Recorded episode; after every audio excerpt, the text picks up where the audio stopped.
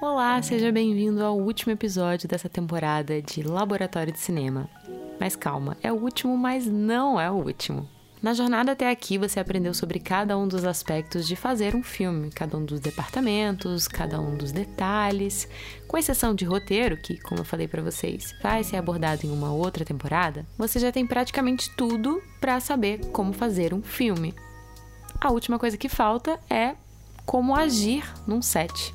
O material original desse episódio foi publicado no dia 14 de abril de 2015 e era focado em como se comportar no set e eu acrescentei algumas coisas que eu vou falar no final do episódio.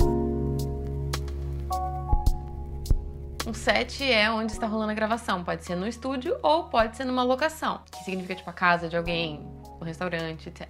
Isso é uma coisa que muitos professores falam pra gente na faculdade de cinema, mas você só tem a real dimensão quando chega na hora do vamos ver. Então eu quero preparar vocês desde agora para os três S's do comportamento num set: serenidade, silêncio e sagacidade. Serenidade, porque todo mundo no set fica nervoso. É impressionante. Você pode se preparar o quanto for sempre vai ter gente nervosa no set. Então você tem que ser aquela pessoa que dá calma para os outros, que acalma os ânimos, que não compra briga. Então se alguém for grosso com você, respira fundo, conta até 10, não compra briga porque as pessoas estão estressadas. Às vezes não é nem um problema com você, mas descontam em você. Então você tem que ser a pessoa serena que vai manter a paz no set. Todo filme passa por atrasos imprevistos e coisas inesperadas, mas quando as pessoas mantêm a calma, o filme consegue viver e às vezes até se torna um melhor filme, porque não tinha aquele macaco amestrado que você precisava. Silêncio, óbvio, quando estiver gravando, mas quando não estiver gravando também procure falar o mínimo possível, o mais baixo possível, porque são muitas pessoas tentando se comunicar. É o diretor tentando falar com o diretor de fotografia, o departamento de arte falando com a continuidade, produtor querendo falar com todo mundo, os atores passando o texto. Então, independente da sua função, fale baixo, chegue perto para falar com a pessoa, procure manter um tom de voz sereno, mas também baixo, para que esse monte de gente falando não vire uma gritaria. E especialmente porque isso desconcentra os atores. Então, se já é difícil fazer uma cena de violência, uma cena de sexo, uma cena mais íntima, imagina se tiver um caos rolando ao seu redor, entendeu? E sagacidade é a coisa mais importante, eu acho, dessa lista, porque as outras a gente meio que aprende com o tempo, mas sagacidade, nem sempre as pessoas vão te pedir alguma coisa, mas elas vão exigir que você tenha aquilo depois, entendeu? Então, digamos que você está trabalhando no set, ok? Você tá dentro de um departamento, o chefe do departamento chega para você: cadê o roteiro?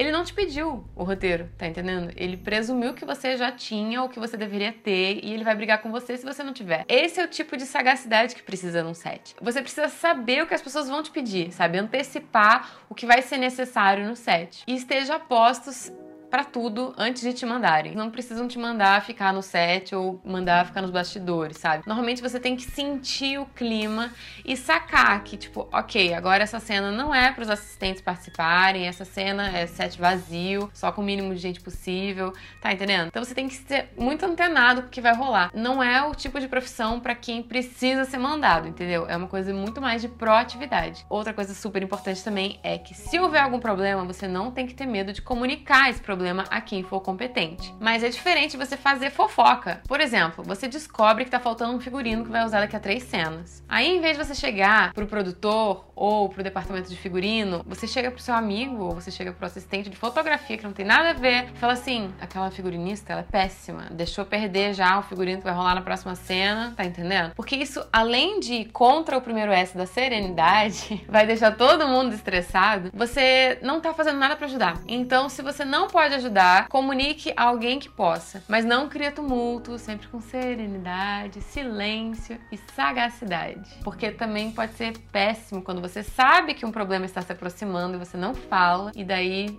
logo, logo a bomba vai estar no seu colo. Então não tenha medo de falar se tá com algum problema, mesmo que seja você. Ah, você esqueceu da parada super importante que precisava. Não tem problema, comunica com quem você puder e vai atrás de resolver esse problema. Portanto, se você quer trabalhar na área de cinema, quer trabalhar em set de gravação, tenha em mente esses três S: serenidade, silêncio e sagacidade. Seja aquela pessoa que as pessoas gostam de trabalhar no set. Não aquela que todo mundo tem que aturar quando vem, sacou? Conforme vocês ouviram, os três S's para se comportar no set continuam valendo: a serenidade, o silêncio e a sagacidade. E além disso, eu tenho umas outras dicas. Primeiro de tudo é Foque no seu trabalho e não no dos outros. A não ser que você esteja numa posição de chefia, você não tem que pensar no trabalho dos outros. Você precisa pensar no seu trabalho e, no máximo, do seu chefe, para saber se ele também está te entregando o que você precisa para fazer a sua parte. Quando a gente se preocupa muito com o trabalho dos outros, a gente deixa a desejar com o nosso próprio e causa um clima muito ruim no set. Se você estiver prevendo que alguma coisa ruim vai acontecer por incompetência de outra pessoa que não tem a ver com a sua função, você deve comunicar sem alarde, com tranquilidade, para a pessoa que pode fazer algo a respeito daquilo. E se você tiver intimidade com a pessoa que está deixando a desejar naquela função, você pode chegar para ela e falar com muita calma num canto reservado. É uma linha muito tênue entre fazer fofoca e realmente querer que o trabalho dê certo. Aqui eu também queria incluir duas coisas que são bem graves no set, que uma delas você vai presenciar provavelmente e que não é tão grave assim, e a outra que tomara que você nunca presencie, porque é uma coisa muito grave mesmo. Você provavelmente vai ver em alguma vez na sua vida, ou várias, no set, as pessoas sendo grossas umas com as outras. Esse não é um comportamento desejável, isso não faz com que a pessoa seja mais respeitada como artista, e se você for grosso com alguém ou tratar alguém com arte de superioridade, isso não vai te trazer mais respeito ou criar uma imagem ameaçadora que impõe respeito aos outros. Muito pelo contrário, você vai ser uma pessoa desagradável de trabalhar. Sempre que você precisar de alguma coisa de outra pessoa, peça com clareza e educação. Você não precisa ser super, ultra, mega fofo, mas você também não precisa distratar aquela pessoa. Obviamente, aquela velha ideia que as nossas vós e mães já nos ensinaram: não faça para os outros o que você não quer que façam para você. Mas além disso,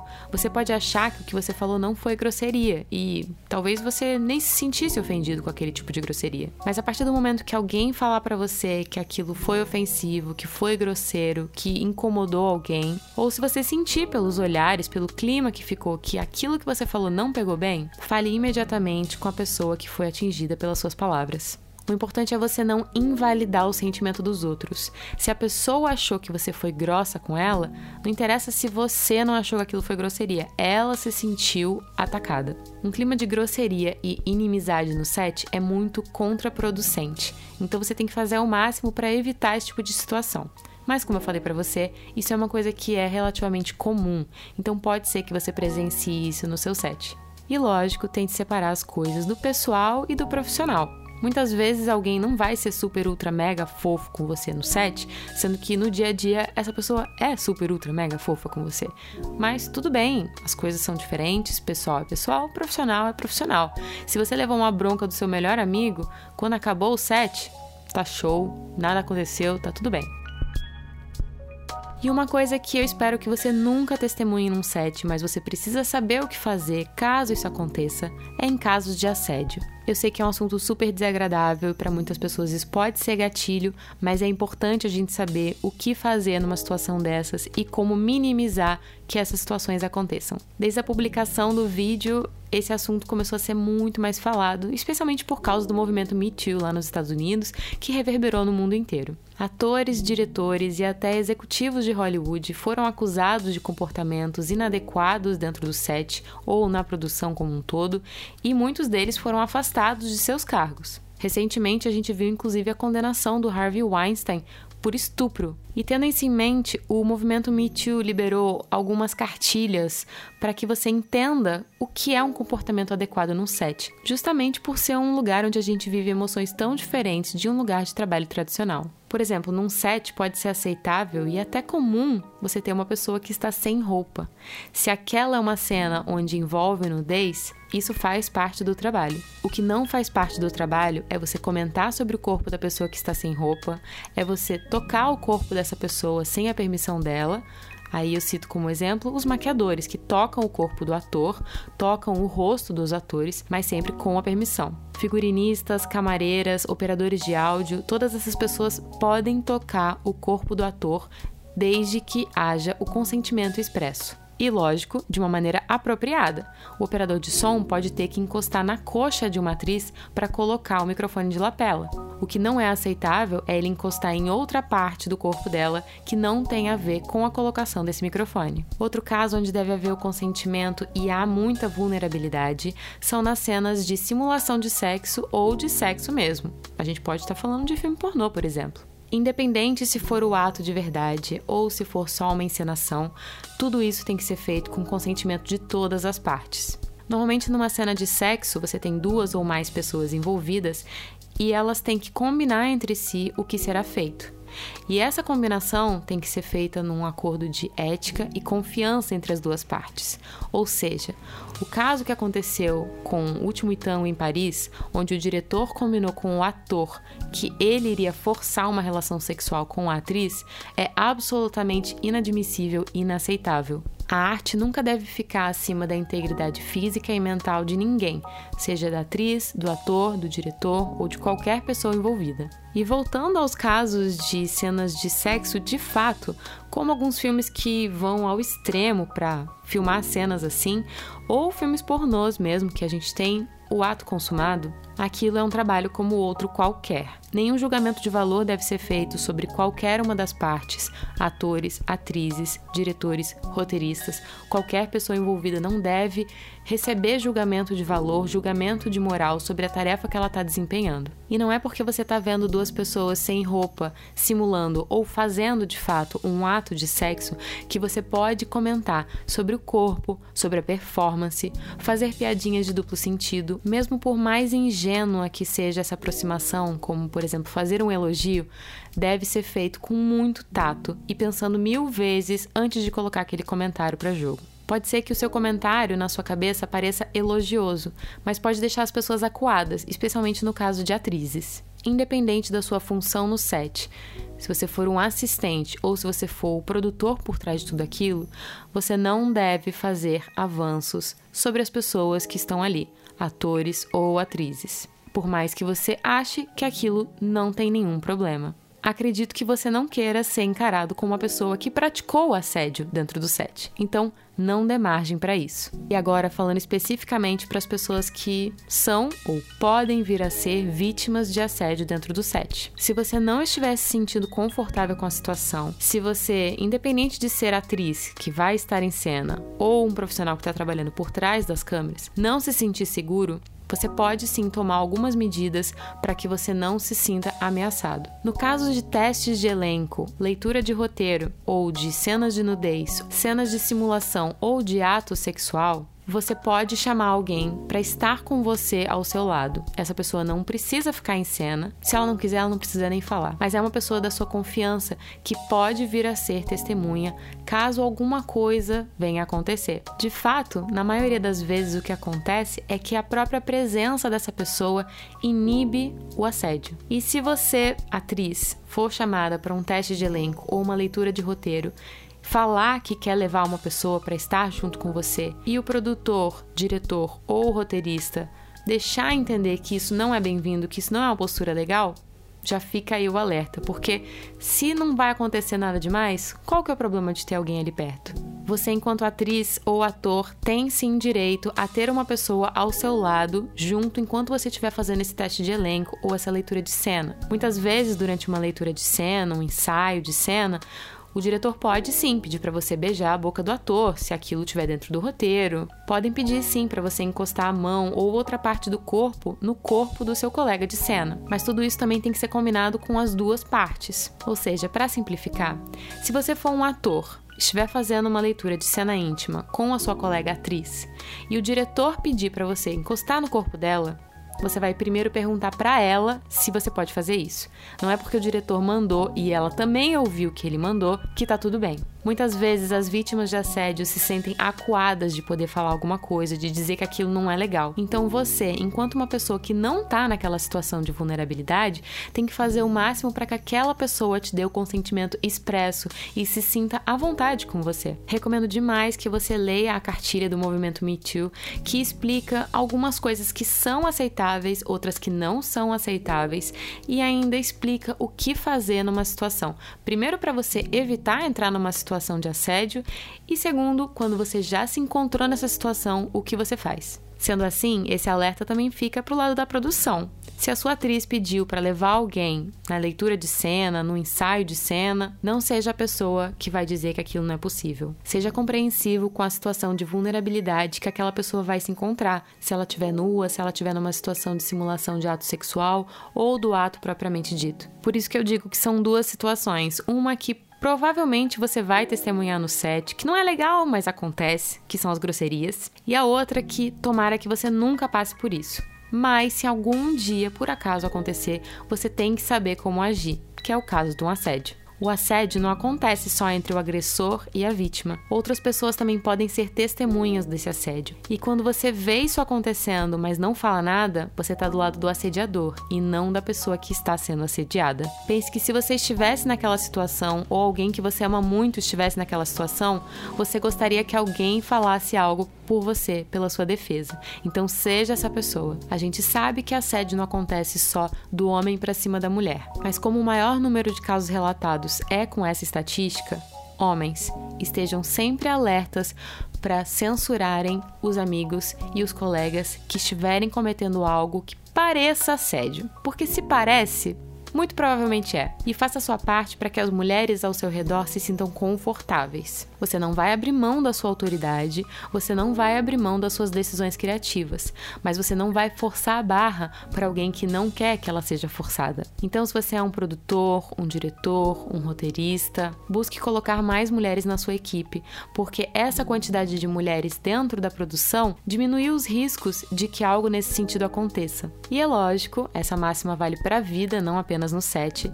Se alguém te relatar um caso de assédio onde essa pessoa se sentiu vítima de alguma ação, esteja do lado dela e procure o que pode ser feito. Muitas vezes a gente tem uma curiosidade uma preocupação muito grande, quer fazer perguntas para entender melhor aquela situação. Mas também temos que entender que a pessoa que foi vítima daquele assédio, muito provavelmente ela não quer reviver esse momento mil vezes. Então, o que você pode fazer é se oferecer para estar ao lado dela enquanto ela mesma faz essa denúncia, seja para a polícia, seja para a pessoa superior desse set. Se você se sentiu vítima de assédio em alguma situação de trabalho, e especificamente agora falando de set de gravação, eu entendo que a vontade de ir para as redes sociais pode ser muito grande. Mas primeiro, informe-se dos seus direitos. Muito provavelmente, você ir para a imprensa ou ir para as redes sociais pode diminuir muito as chances de você conseguir fazer uma denúncia denúncia eficaz contra a pessoa. Então, antes de você postar nas redes sociais, antes de você denunciar isso publicamente, procure um advogado. Se o primeiro advogado não te ouvir, procure o segundo, e o terceiro, e o quarto, até que você tenha segurança do que está acontecendo e essa pessoa possa te amparar na denúncia legal. E lógico, não tenha medo de ser a pessoa que vai fazer a primeira denúncia. Em inglês, o nome dessa pessoa é uma expressão, whistleblower. Em uma tradução livre, é como a primeira pessoa que assopra um apito, soando o alarme. E muito frequentemente o que acontece quando aquela pessoa já cometeu outros atos de assédio ou de abuso sexual no passado, outras mulheres se sentirão mais à vontade para fazer as suas próprias denúncias. Então não tenha medo de ser a primeira, mas novamente, como eu falei, segure a vontade de ir a público com isso e entenda primeiramente os seus direitos. Nossa, o clima deu uma pesada. Calma, que ainda não terminou o assunto sobre sete, mas agora vai ficar um pouco mais leve. As minhas duas últimas recomendações sobre o set são: primeiro, sobre roupas. Sim, existe um dress code para o set. Se você é ator, atriz ou figurante, você provavelmente não precisa se preocupar com que roupa você está indo para o set. Procure usar roupas confortáveis com sapatos confortáveis que você possa ficar em pé, porque quando você fizer uma pausa para fazer um lanche ou um almoço ou um jantar, você não vai poder usar o figurino. Então a roupa que você vai para o set tem que ser uma roupa que tem a ver com o ambiente profissional. Não é porque você vai sair daquela gravação direto para balada que você tem que ir com uma roupa de balada. No caso de leituras de texto, ensaios e testes de elenco, o ideal é que você vá com uma roupa preta, para que não chame muita atenção para sua roupa e a pessoa que está te avaliando possa olhar melhor o seu rosto e o seu corpo, seus movimentos, sua linguagem corporal. Não precisa tentar colocar uma melancia no pescoço para se destacar, porque a sua interpretação é o que tem que se destacar. Agora, falando para a equipe. As roupas da equipe devem ser confortáveis, de preferência pretas ou em tons escuros, sapato confortável, fechado e com sola de borracha.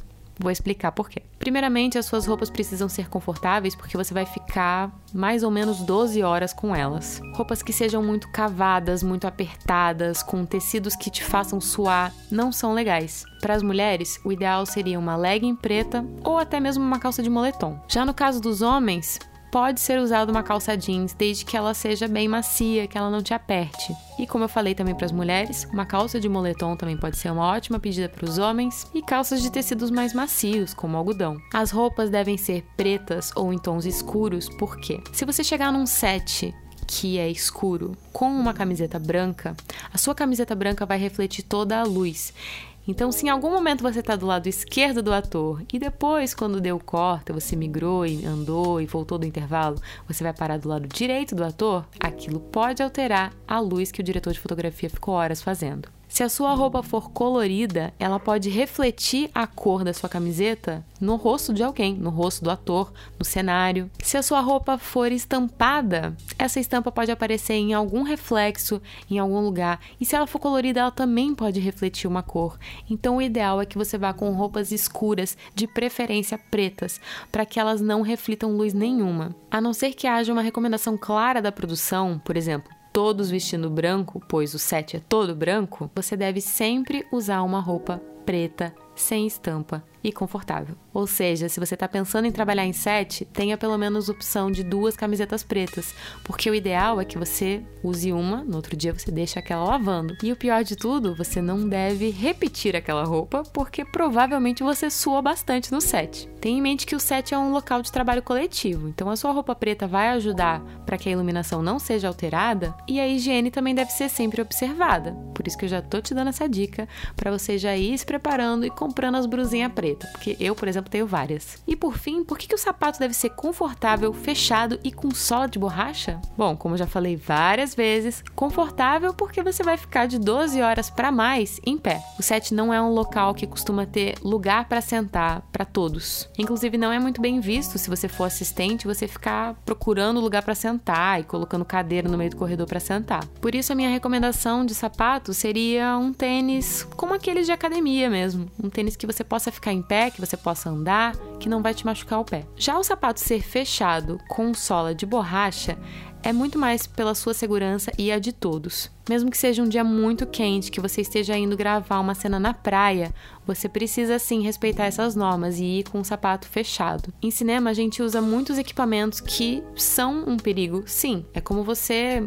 entrar numa obra, você precisa colocar um capacete. Em geral, a direção de fotografia é o departamento que mais apresenta risco à segurança das pessoas mesmo, por causa da natureza do que estamos trabalhando. As luzes são todas ligadas em tomadas, ou seja, se você estiver com um sapato que não veda a corrente elétrica, você pode levar um choque pelo seu pé se você pisar num fio ou se aconteceu algum curto-circuito. E os refletores também têm luzes que são feitas de vidro. Algumas luzes podem estourar, algumas lâmpadas podem quebrar alguma coisa pode quebrar no set. E se você tiver com o sapato aberto, você corre o risco de machucar o seu pé. Portanto, por mais que um chinelo possa ser um sapato com solado de borracha, ele não é um sapato fechado, por isso ele não oferece o mínimo de segurança para você transitar no set. Mas eu dei o exemplo de departamento de fotografia, só que não é só o departamento de fotografia que pode apresentar riscos à nossa segurança, como por exemplo um cenário. Se o cenário estiver sendo construído, você pode ter pregos, parafusos que estejam soltos ou com a ponta aparente. E por isso também eu reforço a necessidade de você usar roupas que apresentem um mínimo de segurança.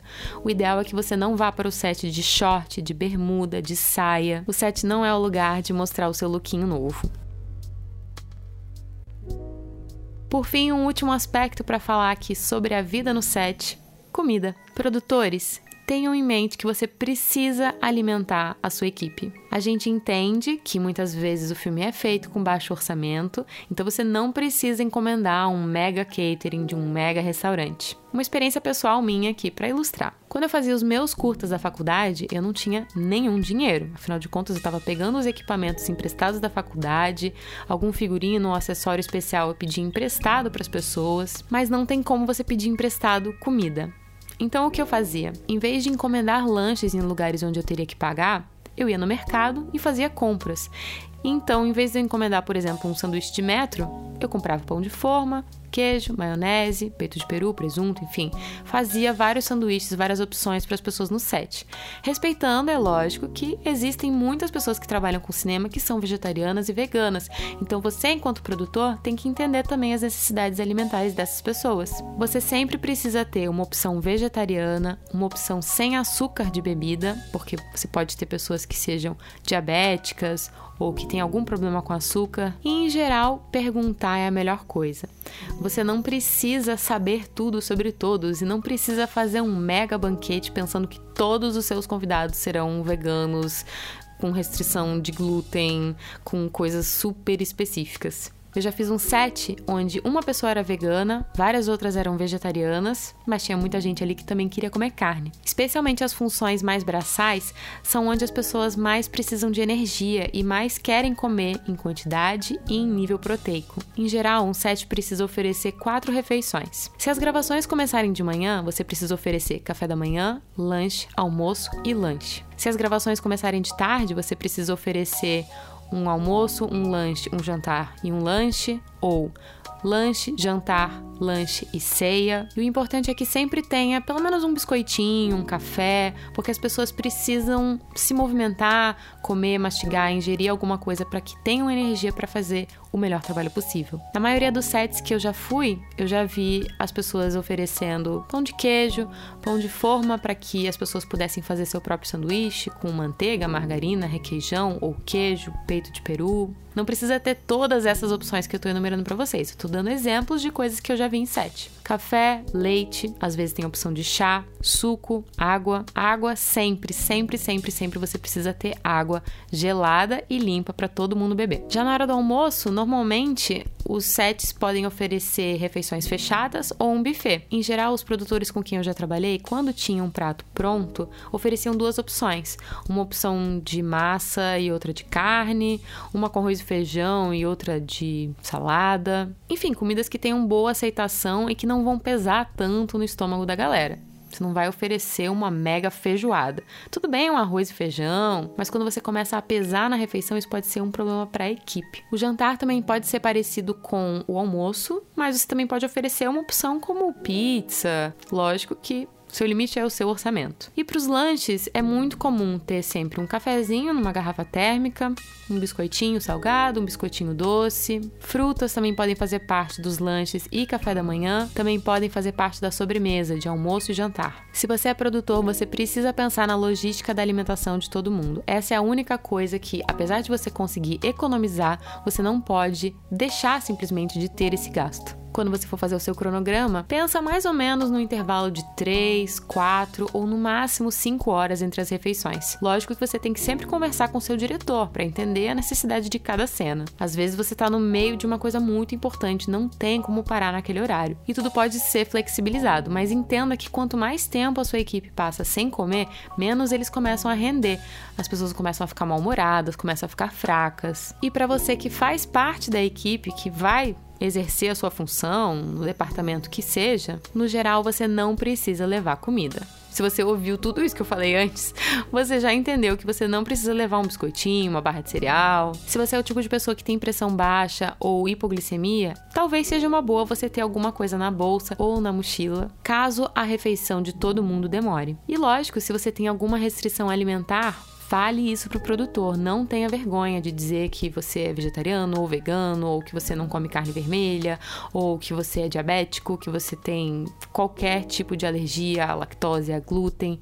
O produtor precisa saber disso, porque ele precisa te dar a opção de acordo com o que você come. Como eu falei para vocês, eu produzi aquele set onde existia uma pessoa vegana e algumas outras vegetarianas, e a minha solução foi fazer empadão de frango para quem comia carne, um empadão de legumes para quem era vegetariano, e os legumes que eu usei para rechear o empadão, eu servi também separados para a pessoa que era vegana. E uma dica aqui entre produtores: se você colocar frutas para alimentação no set, dificilmente as pessoas vão pegar uma maçã inteira ou uma pera e simplesmente realmente comer aquilo. Especialmente quando for uma maçã grande ou uma pera grande, as pessoas não querem se comprometer com uma fruta inteira. Isso faz parte da nossa geração que não quer compromisso.